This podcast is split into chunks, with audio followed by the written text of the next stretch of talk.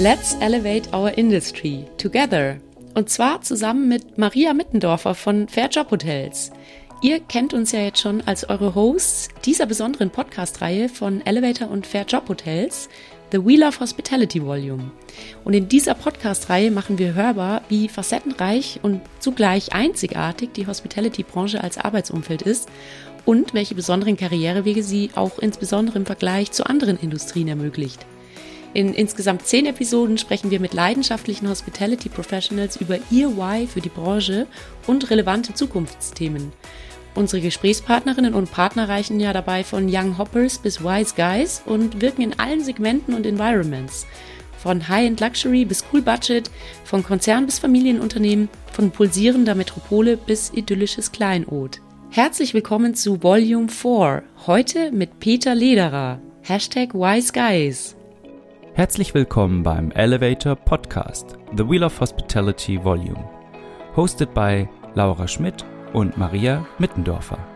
Wir freuen uns sehr, euch zu Episode 4 von The Wheel of Hospitality Volume des Elevator Podcasts begrüßen zu dürfen. Wir, das sind eure Hosts Maria und Laura und wir haben heute Peter Lederer, Director of Human Resources des Breitenbacher Hofs in Düsseldorf zu Gast auf dieser Elevatorfahrt.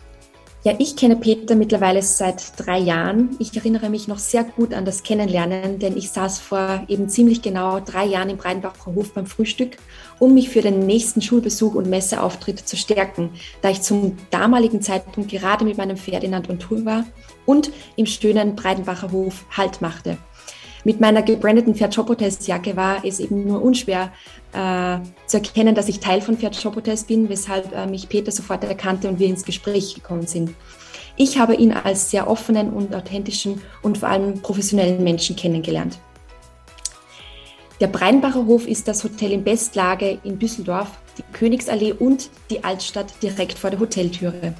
Das Hotel schreibt seit über 200 Jahren Geschichte und durchlebte eine spannende Transformation. So war es bis 2020 Teil der Capella Group.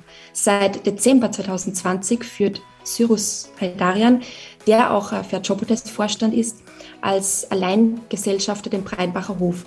Cyrus Heidarian fungierte lange zuvor, nämlich bereits seit 2008, als General Manager im Breitenbacher Hof, jetzt aber mit vollem Risiko, aber auch vollem Commitment.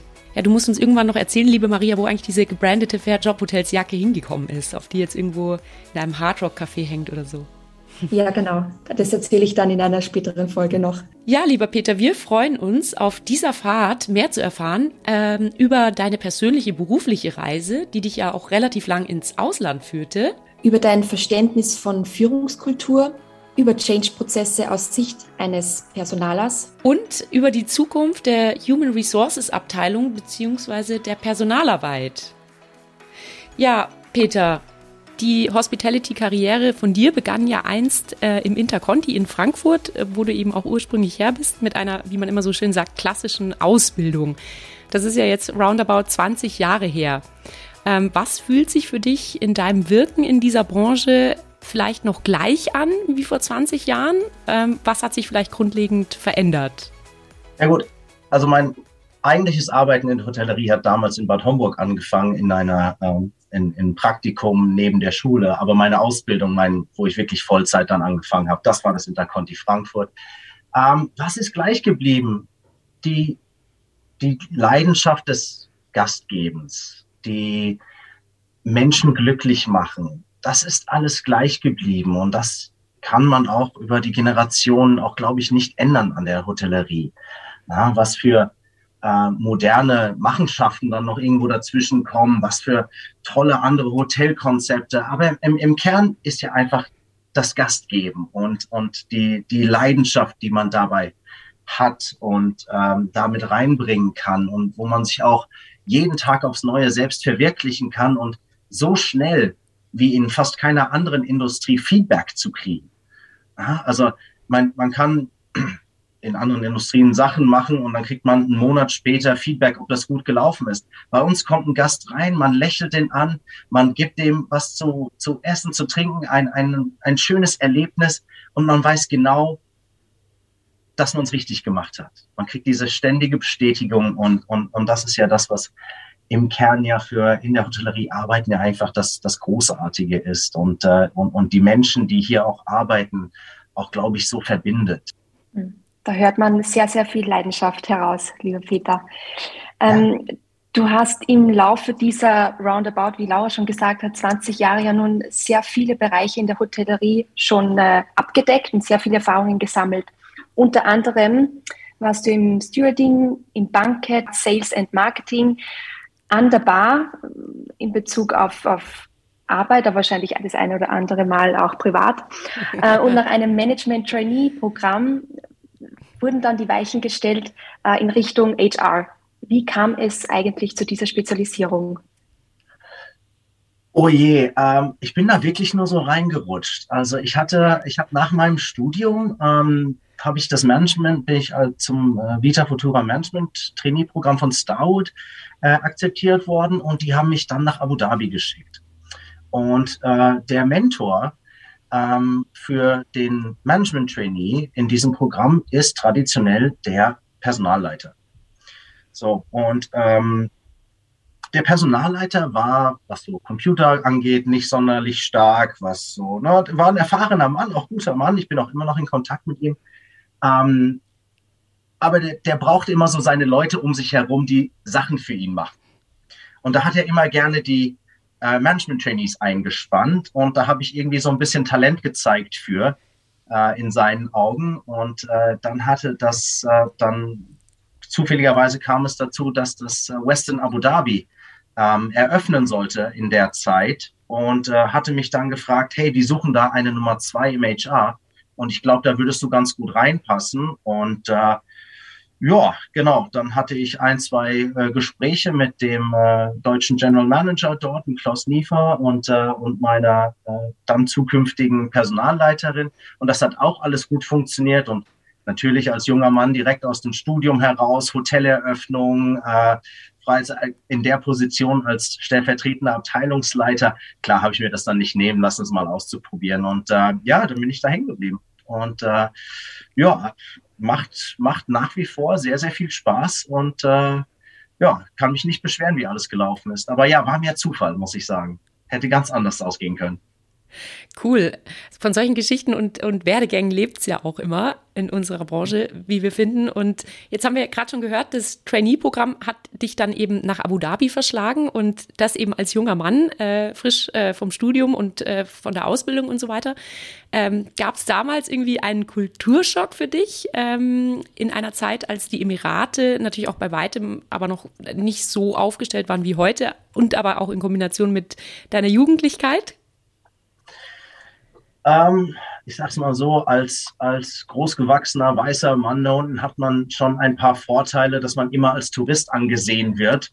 Und äh, dementsprechend werden einem da wenig, ähm, äh, hat man da wenig Probleme.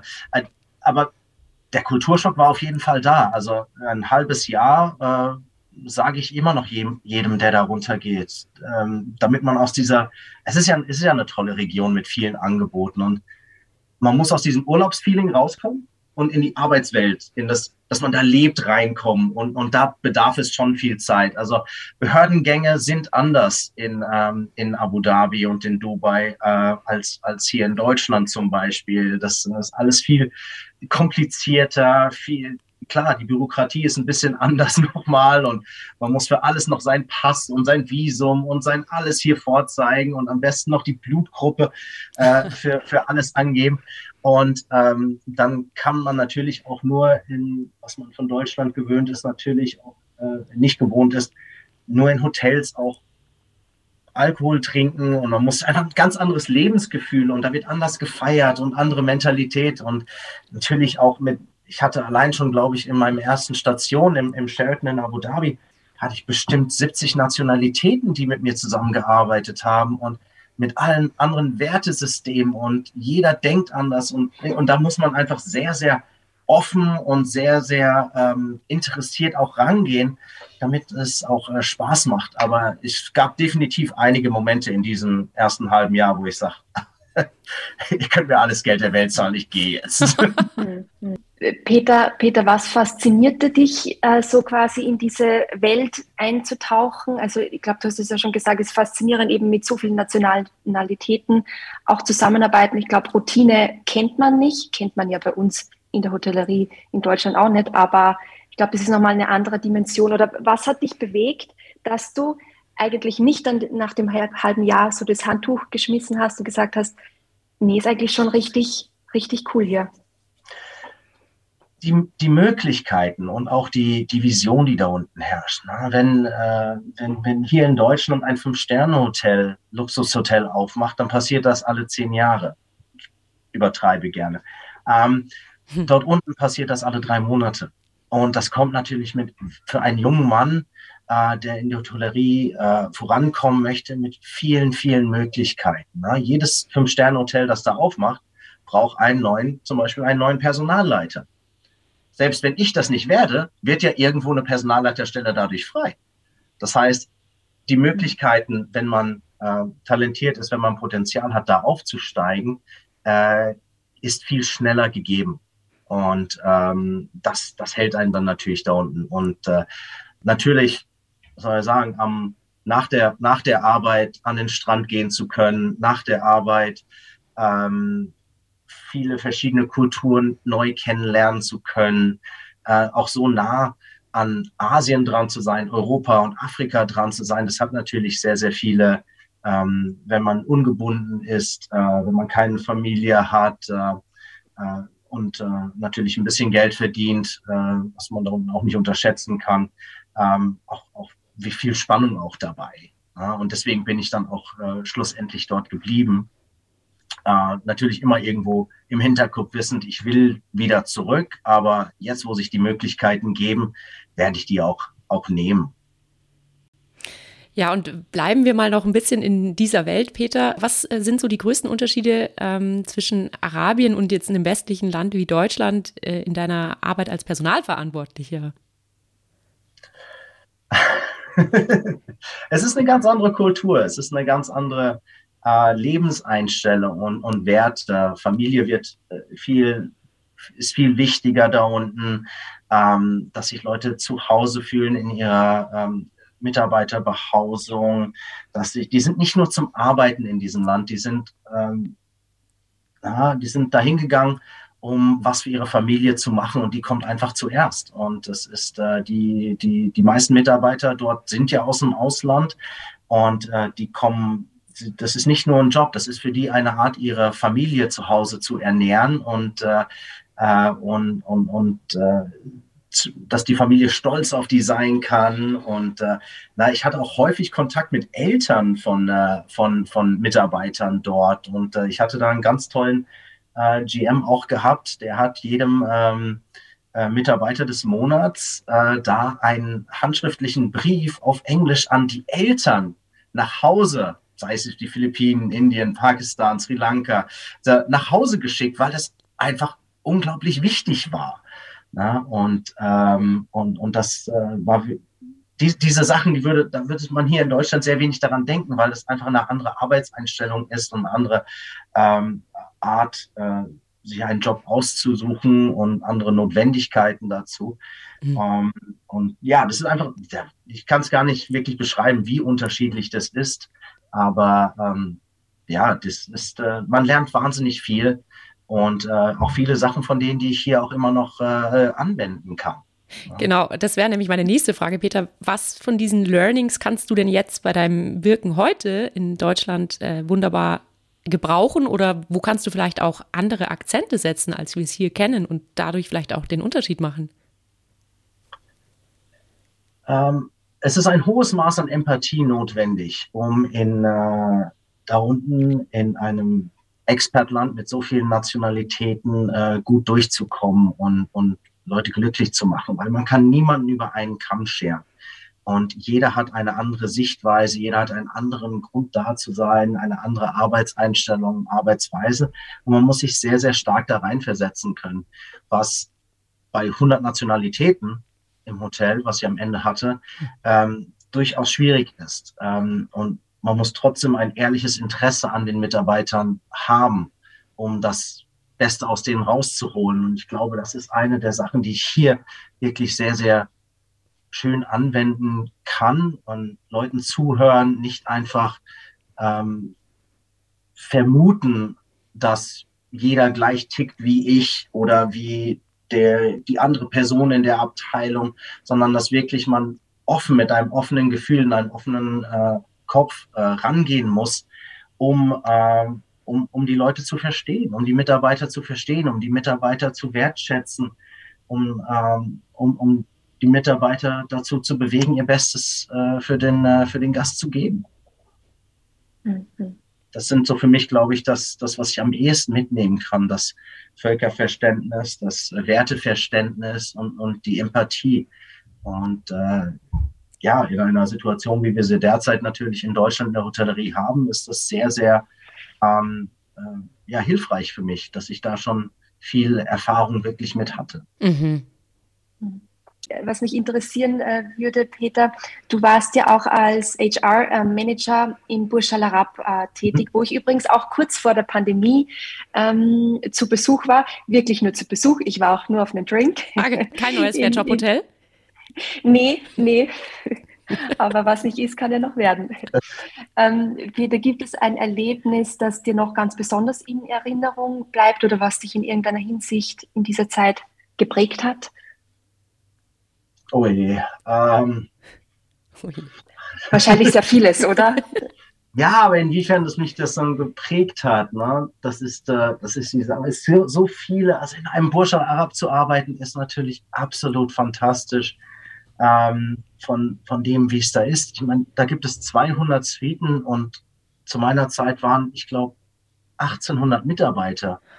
Und ähm, was für Services da geboten werden können und wie man sich da einstellen kann auf, auf, auf unterschiedlichste Gäste und alles möglich machen kann.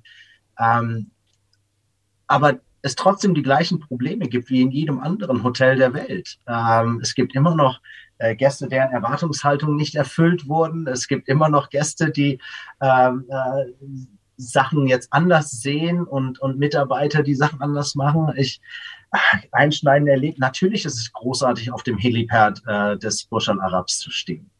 Natürlich ist das absolut faszinierend, da oben zu stehen und sich zu überlegen, so hier hat Tiger Woods jetzt schon mal einen Golfball geschlagen, hier hat äh, äh, Andrew Agassi einen Tennisball geschlagen. Hier ne, mhm. kommen die wichtigsten Menschen der Welt mit dem Helikopter an und ähm, das ist natürlich schon toll. Ähm, auch, ähm, auch das Unterwasserrestaurant des äh, Almahara hat mir damals mit am besten gefallen. Aber es ist einfach jeden Tag in, dahin zu fahren und in die, an, dieser, an, an diesem Gitter vorbei, an der Schleuse da vorbei und alle stehen davor, machen Fotos und du fährst mit deinem kleinen Autochen, äh, Mietwagen dann da rein und äh, das, das, gibt, das ist schon ein bisschen stolz, muss, muss man sagen, ne? das, äh, da dann jedes Mal hinzugehen. Aber ja, es ist, äh, die kochen genauso mit Wasser wie alle anderen auch und äh, vielleicht mit mehr Leuten und mit mehr finanziellen Möglichkeiten, aber ähm, das, das, äh, die Gastlichkeit ist, ist die gleiche wie überall, ne? was, was Hotel und Service und so weiter ausmacht. Ne? Und die haben natürlich andere Möglichkeiten, Emotionen zu schaffen. Das muss man dann dazu sagen, wenn äh, jedem äh, 24 Stunden ein Butler zur Verfügung steht. Hm. Faszinierend. Also ich habe das auch noch sehr äh, sehr gut in Erinnerung, auch wenn ich nicht mit dem Heli äh, gekommen bin. ich auch nicht. Bist mit deinem Handy hingefahren, oder, Maria? Ja, klar. Direkt klar. straight through the desert. Genau so war es, ja. Ja, Peter, das Luxussegment hat dich ja nie losgelassen. Jetzt hatten wir es eben gerade vom Burj Al Arab, aber weitere Stationen waren ja eben angefangen Interconti, über Kempinski, The West Inn, Jumeirah. Und so bist du jetzt eben schlussendlich nach Düsseldorf in den traditionsreichen Breidenbacher Hof gekommen. Aber wie kam es eigentlich, dass du jetzt von Dubai nach Düsseldorf gezogen bist? Ich meine, außer dass äh, beide Orte mit dem Buchstaben D beginnen, gibt es ja wahrscheinlich nur relativ wenig Gemeinsamkeiten, oder? Ja, natürlich ist das eine ganz andere Welt hier in, in Düsseldorf. Und äh, ich wollte, ähm, ich habe meine, meine äh, erste Tochter kam 2011 2017 zur Welt und meine zweite in 2019. Und äh, die, meine Vorstellung ist, dass die halt in, in Deutschland oder in einer westlichen Welt aufwachsen. Und das ganze Glitzen, Glamour von Dubai ist halt schon etwas, wo man äh, als Erwachsener schon sieht, okay, das ist jetzt, das ist aufgesetzt, das ist nicht die normale Welt. Für kleine Kinder halte ich das für schwierig, dass sie dann ähm, dort, äh, dort aufwachsen und das als Normalität ansehen. Und ähm, da hatte ich dann angefangen, 2017 schon zu schauen nach äh, Jobmöglichkeiten in, äh, in Europa. Natürlich kommt mir zugute, dass ich fließend Deutsch spreche und ich hatte ja noch nie Personalabteilung in Deutschland oder Europa gemacht. Mhm. Also war das alles nicht ganz so einfach. Und ähm, dann ja, lief es halt, hat es knapp zwei Jahre gedauert auch, bis ich dann eine Möglichkeit bekommen hatte. Und auf einmal hat ein Headhunter mich angerufen und mir äh, gesagt, dass der äh, Zio Saidarian äh, vom Breidenbacher Hof äh, jemanden sucht. Und ähm, ich kannte mich in der deutschen Hotellerie auch nach so langer Zeit. Ich war zu dem Zeitpunkt auch zehn Jahre schon im Ausland gewesen, äh, hier gar nicht aus. Und ähm, dann hatte ich ein, glaube ich, zweistündiges, zweieinhalbstündiges Telefonat mit Cyrus. Und das war ähm, ganz toll. Und ich habe da wirklich einfach auch die, die Leidenschaft und die Vision hat mich total gefangen. Und das, genau, das dann kam es so, dass er einen Monat später nach Kuwait musste, äh, beruflich. Und dann bin ich aus Dubai dahin geflogen, um ihn kennenzulernen. Und äh, da saßen wir dann, glaube ich, auch fünf Stunden, sechs Stunden. aber ich glaube, ich glaube, vielleicht eine Stunde oder zwei waren davon geplant, aber wir haben uns so gut verstanden und, äh, und äh, das hat dann alles einfach so gut funktioniert, dass das dann äh, gut, äh, gut zusammengepasst hat. Auf einmal waren wir dann im Restaurant und dann saß die Besitzerfamilie auch noch neben uns und nicht auch wiederum nicht geplant, aber das hat alles so einfach gut zusammengepasst dass ich dann irgendwann sagen musste, ja, machen wir. machen wir. Das hört sich super an. Ah, das Hotel ist, äh, ist, ist, ist ganz hervorragend. Der Ruf ist großartig. Der General Manager ist, hat eine, eine Vision, mit der ich mich sehr, sehr gut identifizieren kann. Und ähm, ja, dann, äh, ich habe mit meiner Frau gesprochen, die äh, Amerikanerin ist und kein Deutsch spricht. Und äh, wo so ein Umzug nach Deutschland doch ein bisschen härter ist. Und die hat dann gesagt, okay, gut, wenn es sein muss, wenn du es unbedingt machen möchtest, dann äh, fein, machen wir. Und äh, gut, dann habe ich eine Woche später zugesagt, meine Kündigung eingereicht und habe zum 1. Juni hier angefangen. Der Umzug zurück war nicht einfach. Ich, äh, ich bereue es auf jeden Fall nicht. Ich bin äh, sehr, sehr glücklich mit, dem, mit der Entscheidung. Deine Frau hoffentlich auch. Ja, die tut sich immer noch so ein bisschen schwer, ähm, aber ähm, ja, sie, sie hat sich ein bisschen eingefunden. aber das muss doch auch so ein bisschen ein Kulturschock dann auch gewesen sein, oder? Also ist andere Mentalität, alle, anderes soziales Umfeld, alles, alles neu. Gerade auch, man, gut, du kanntest es ja schon, so aber für deine Frau äh, war das schon ein Change. Ja, also selbst für, selbst, äh, selbst für mich war das eine Riesenumstellung wieder. Ich meine, klar, mhm. ich war jedes Jahr für, für, für eine Woche oder zwei Wochen ein bis zweimal im Jahr zu Hause. Aber dann wieder hier zu wohnen und sich an alles das, was man die letzten zehn Jahre im Erwachsenenalter, ich meine, ich bin weggezogen, da war ich mit Mitte 20.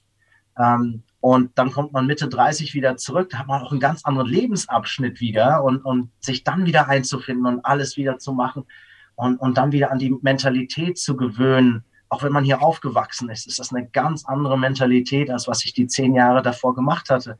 Das war schon, das war schon schwierig. Das war schon sehr, sehr äh, äh, kompliziert auch und musste schon sehr ähm, häufig äh, die Zähne zusammenbeißen und, äh, und, und, und sich daran erinnern, was, was das Gute ist und warum man hier ist und warum man diesen Schritt gemacht hat. Ja, weil könnte natürlich einfacher sein, wenn man einfach da bleibt, wo man ist. Hm. Äh, meine Frau, ja, die, die hat da immer noch ihre, ihre, ihre Beschwerden da. Hm. Mit, der, mit der Mentalität. Das ist nicht immer ganz so einfach. Vor allem, wenn man wie ich jetzt nicht im Zentrum von Düsseldorf, sondern ein kleines bisschen außerhalb im mehr äh, dörflichen Bereich wohnt, dann ist das für die mhm. Amerikanerin aus New York nicht ah. ideal. Oh. wow. Das, ja. Das, ist, das nenne ich mal äh, Kontrastprogramm. Ja. Mhm. ja. Sie hat viel gelernt in der Zwischenzeit, außer Deutsch. Und Düsseldorf für dich in drei Worten, wie du es bisher kennengelernt hast? Wirklich schöne Stadt. Sehr gut. Ja, das ist gut.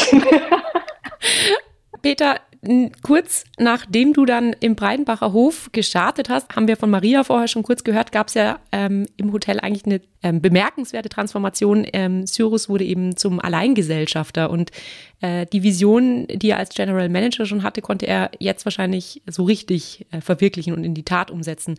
Gab es da für dich ähm, im Rahmen dieser Transformation auch äh, große Change-Prozesse in deinem Wirken äh, als HR-Manager oder Director? Ähm, nicht wirklich. Aus meiner Sicht war die Umstellung sehr einfach, ähm, weil wir die Vision, die wir seit Jahren schon angewandt haben, die ja auch seit, äh, seit Zürich das Hotel ja 2008 eröffnet hatte äh, und mit dem Team, das ja auch schon langjährig hier ist. Also ich bin mit meinen drei Jahren der äh, auch der, der Jüngste noch, was die, was die äh, äh Chefetage hier im, äh, im Hotel angeht, ne, vom Guidance-Team. Äh, und viele sind davon schon seit Anfang an hier und die haben das alles so wunderbar mitgeprägt und die Vision so schön umgesetzt, dass als Cyrus das Hotel dann schlussendlich übernommen hat, eigentlich visionär keine Unterschiede da waren und äh, wir genauso weitergemacht hatten, vielleicht mit ein kleines bisschen mehr Freiheiten, dass man hier und da nicht nochmal etwas abklären mussten, aber dadurch, dass wir vom Capella auch das einzig europäische Hotel waren, ähm, war auch keine, war auch, war auch keine, Vor die Vorgaben von, von der Capella Hotel waren auch nicht so groß, wir waren eh schon sehr eigenständig. Und ähm, ja, also aus meiner Sicht gab es da äh, wenig, äh, wenig Probleme, außer dass man halt äh, einen Haufen Branding wieder neu machen musste und äh, das Capella musste wegfallen. Und ich finde immer noch in irgendwelchen Präsentationsdecks das Wort Capella und es, halt, es, hört nie auf, so ein Change-Prozess. Man muss einfach, äh, ja, sehen, okay, worum geht's, was, was machen wir, was ist das Positive daran? Und äh, wenn man das, na, dann ist es wird nicht von einem Tag auf den nächsten sein, es ist ein lang, längerer Prozess, aber wenn man positiv daran geht, dann ist das aus meiner Sicht jetzt nicht so schwer. Mhm. Ähm, jetzt wäre meine nächste Frage gewesen, wie man sich bei einem Change-Prozess bestmöglich annähert. Ähm, ich glaube, so wie ich es jetzt herausgehört äh, habe, hört es gefühlt nie auf, oder? Man muss immer dranbleiben, man muss immer am Puls der Zeit, Zeit bleiben. Ja gut, ich meine, keiner zwingt einen, sich zu verändern, aber es zwingt einen auch keiner im Business zu bleiben. Ne? Und äh, dass, äh, dass die, die Hotellerie und die ganze Welt grundsätzlich verändert sich tagtäglich. Äh, die Anforderungen ändern sich, die Mitarbeiter ändern sich, die, der Arbeitsmarkt äh, im Ganzen ändert sich. Ähm, es ist immer irgendwelche Veränderungen da. Und wenn man dem nicht halbwegs positiv gegenübersteht, Klar, man kann es genauso durchziehen, wie man es jahrelang oder wie in unserem Fall 200 Jahre lang gemacht haben könnte.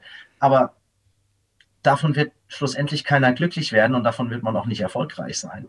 Mhm. Also man muss immer dem Neuen irgendwie aufgeschlossen sein und man muss immer posit das Positive versuchen daraus zu ziehen ähm, und, und die Möglichkeiten zu sehen, wie man sich als, als Arbeit, in meinem Fall jetzt als Arbeitgeber, äh, verbessern kann und ähm, dann auszusondieren, okay, was sind jetzt einfach moderne Trends und was sind jetzt einfach kleine äh, Sachen, die jetzt irgendwie mal aufkommen, ne, die sich nicht lange halten. Aber ja, äh, wie gesagt, Change-Prozessen einfach offen gegenüberstehen und, und sich überlegen, die Welt, so wie wir sie kennen, ist auch nur dahin gekommen durch Veränderung. Und ähm, die waren meistens alle zum Besseren. Man musste nur dem gegenüber offen sein. Ich meine, vor 20 Jahren gab es Leute, die dachten, dass, äh, dass äh, Smartphones ein, ein, eine blöde Geschichte sind. Heutzutage nicht mehr wegzudenken und die haben unser Leben so verändert. Und wenn du dem nicht gegenüber offen warst, dann hängst du immer noch irgendwo rum und denkst dir, ja gut, ich habe hier mein großartiges Nokia-Telefon und ärgert sich die ganze Zeit nur, dass man keine Nachrichten kriegt.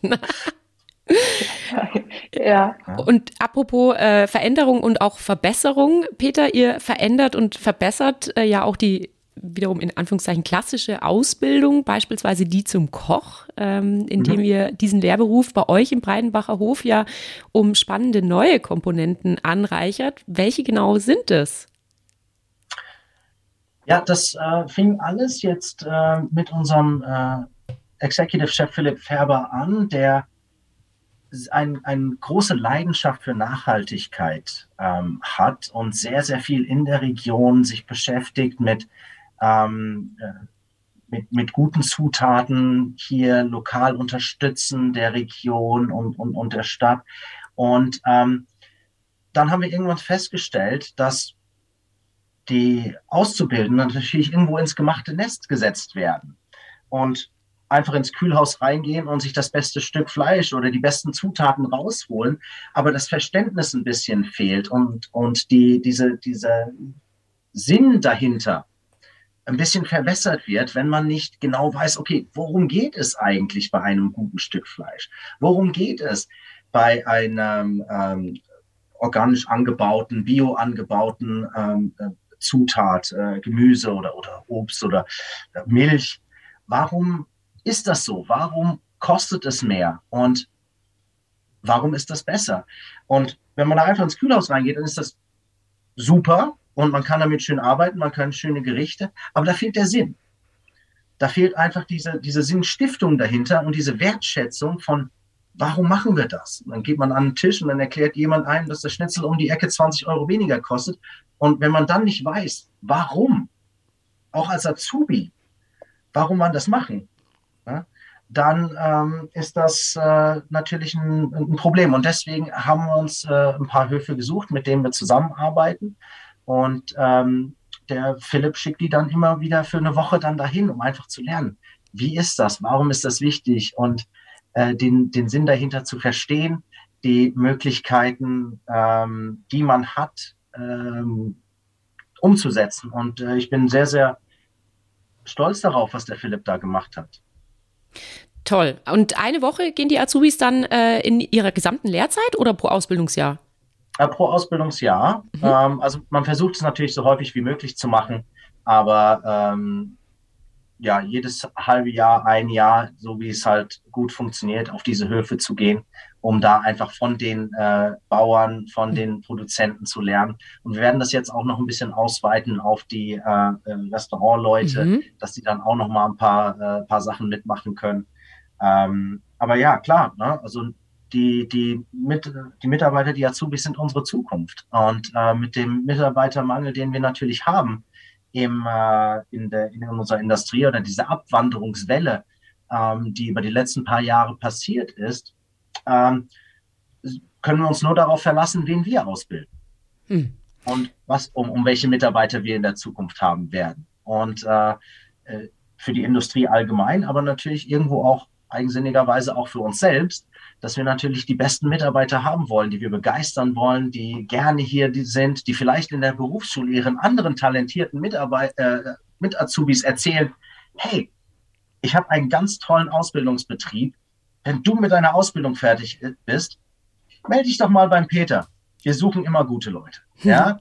Und das ist diese Verantwortung, in diesen Zeiten ist, ist glaube ich, äh, sehr, sehr wichtig. Gerade eben habe ich, äh, bevor ich zu diesem Podcast kam, habe ich anderthalb Stunden mich mit einer Berufsschulklasse aus dem Sauerland äh, eine Hotelführung gegeben und und, ähm, und das Hotel gezeigt und mit denen ein bisschen Zeit gefunden, mit denen zu reden, über was danach kommen soll.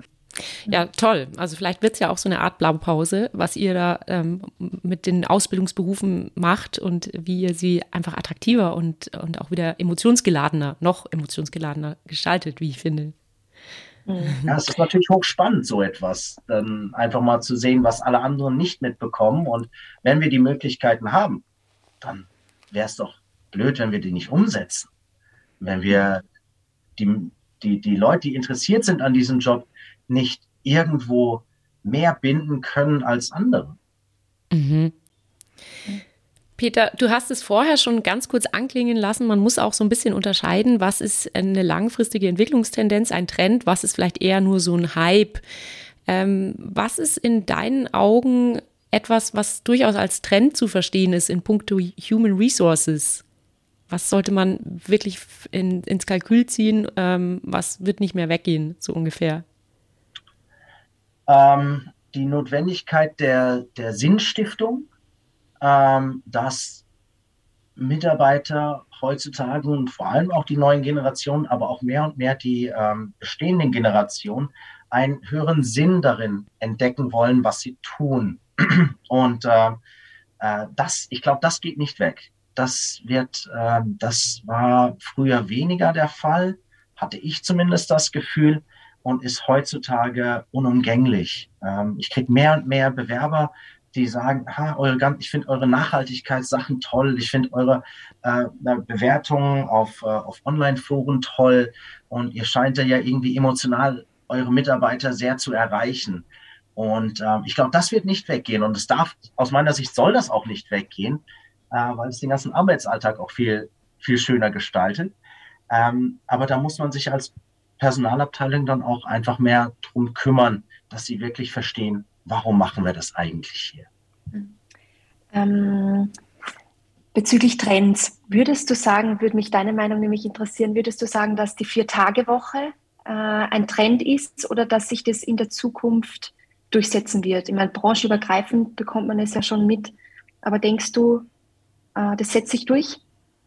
Ich bin zwiegespalten über die Vier-Tage-Woche. Ähm, wir machen das bei uns im Hotel schon seit Jahren.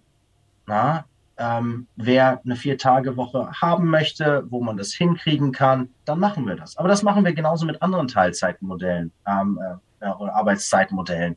Ja, wir haben Leute, die auf, äh, auf Teilzeit sind oder dann, äh, die haben Leute, die das dann rotieren, verschiedene Sachen. Im Endeffekt ist die Vier-Tage-Woche für mich ein, ein, ein Aufhänger, äh, um darauf aufmerksam zu machen, dass es nicht nur fünf Tage, acht Stunden bei uns geben muss. Und ich finde, das ist ein gutes, ein, ein guter Ansatz, der in Erinnerung bringt, dass es auch andere Möglichkeiten gibt. Ich habe schon mit ein paar Hoteliers deswegen gesprochen und die haben teilweise gesagt, wir haben das bei uns allen, bei allen unseren Mitarbeitern mal angefragt, ob die das wollen. Und da wollte es keiner. Keiner wollte die Vier-Tage-Woche ne, weil die ganz zufrieden sind mit ihrer Fünf-Tage-Woche, mit dem, wie sie ihr Leben aufgebaut haben, wie das reingepasst in, in, in, in wie das ist. Andere Leute sind mit, Teil, mit Teilzeit, andere Leute sind mit äh, äh, ähm, äh, Teildiensten zufrieden. Es ist, jeder Mensch ist anders. Und ich glaube, diese Vier-Tage-Woche ist wieder so ein Prinzip, wo man alle wieder über einen Kamm schert und sagen, ja, ja, es ist toll. Ja, aber vielleicht ist es nicht toll, vier Tage A zehn Stunden zu arbeiten. Vielleicht wäre es sogar besser, sechs Tage die Woche zu arbeiten. Gut, das geht jetzt gesetzlich in eine andere Richtung, aber vielleicht käme denen das lieber. Na? Vielleicht würden sie ganz gerne äh, äh, na, fünf Tage die Woche a zwölf Stunden äh, oder 16 Stunden arbeiten und dann dafür zwei Wochen frei hinten dran. Es gibt so viele verschiedene Möglichkeiten. Wichtig ist, offen zu sein dafür. Und ich glaube, diese Gespräche über die Vier-Tage-Woche öffnen der Hotellerie ein bisschen die Augen, dass es andere Möglichkeiten gibt. Aber ich halte die Vier-Tage-Woche jetzt nicht für eine Lösung. Das Allheilmittel sozusagen. Mhm. Nicht das Allheilmittel, was irgendwas machen wird. Für einige Hotels kann es wunderbar funktionieren, für einige Mitarbeiter kann es wunderbar funktionieren, für andere wird es nicht gut funktionieren. Und ähm, je nachdem, was für Mitarbeiter und Gäste und Hotels man hat, muss man einfach dann sehen, was ist das Beste in diesem Moment? Was ist das Beste für diese Mitarbeiter? Was ist das Beste für unser Geschäft? Ja, um das, um das umzusetzen. Also von daher, wenn man genug Überstunden macht, ist jede Woche eine Vier-Tage-Woche, weil man dann einen Guttag jede Woche hat.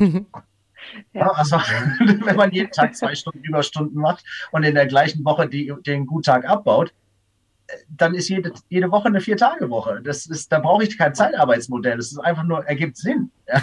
Mhm. Aber dafür muss es dann halt einfach auch ins Geschäftsmodell passen. Mhm. Lieber Peter, unser Elevator nähert sich dem Rooftop. Erst einmal vielen, vielen Dank für diesen hochinteressanten Gedankenaustausch. Äh, einerseits zu dir persönlich, aber andererseits auch ähm, ja zu relevanten Themen der Personalarbeit als solcher. Und bevor wir gleich ankommen, welches ist denn dein absoluter Lieblingsdrink und wo oder vielleicht auf welchem Rooftop kann man ihn in deinen Augen am allerbesten genießen oder in deinen Geschmacksnerven? ich muss dazu sagen, dass ich ein absoluter Biertrinker bin und eigentlich sehr wenig mit Cocktails am Hut habe. ähm, ähm, ich bin ein ganz klassischer, mein, mein Go-To-Cocktail ist eigentlich der Old Fashioned. Mhm. Äh, ganz entspannt, muss nichts großartig Süßes sein. Und ähm, die Umgebung, Gottes Willen. Was ist denn der schönste Rooftop, auf dem ich jemals war? Der Heli-Landeplatz. Du musst erstmal erst sortieren, wo du, dann, wo du denn schon überall warst, Peter. ja, ich, ich bin, ich bin gerade ein bisschen am Durchrotieren zwischen irgendwo auf dem Berg sein, irgendwo auf einem Hochhaus sein äh, oder irgendwo in einem großen Park sein. Ich glaube, äh, alle davon im richtigen Moment mit den richtigen äh, Menschen um einen herum äh, werden, werden wunderbar sein. Ne? Mhm. Also auf, auf dem Rooftop kann es sehr windig sein. Das ist vielleicht gar nicht so angenehm, einen Cocktail zu trinken. Ne? Also vielleicht ist eine Standardbader irgendwie besser. Es kommt auf die Gesellschaft an und auf den ja. richtigen Moment. Ja, Aber dann freue ich mich, wenn wir das nächste Mal äh, anstoßen, wo auch immer, mit welchem Drink auch immer in der Hand. Äh, ich freue mich drauf. Und es war großartig, mit dir zu sprechen, lieber Peter. Vielen Dank, Vielen dass du mit uns auf dieser Elevatorfahrt unterwegs warst, Peter. Jederzeit gerne. Ja, kommt mich in Düsseldorf besuchen. Vielen Dank fürs Reinhören. Dieser Podcast wurde produziert von elevator.com bei Hospitality Next Work.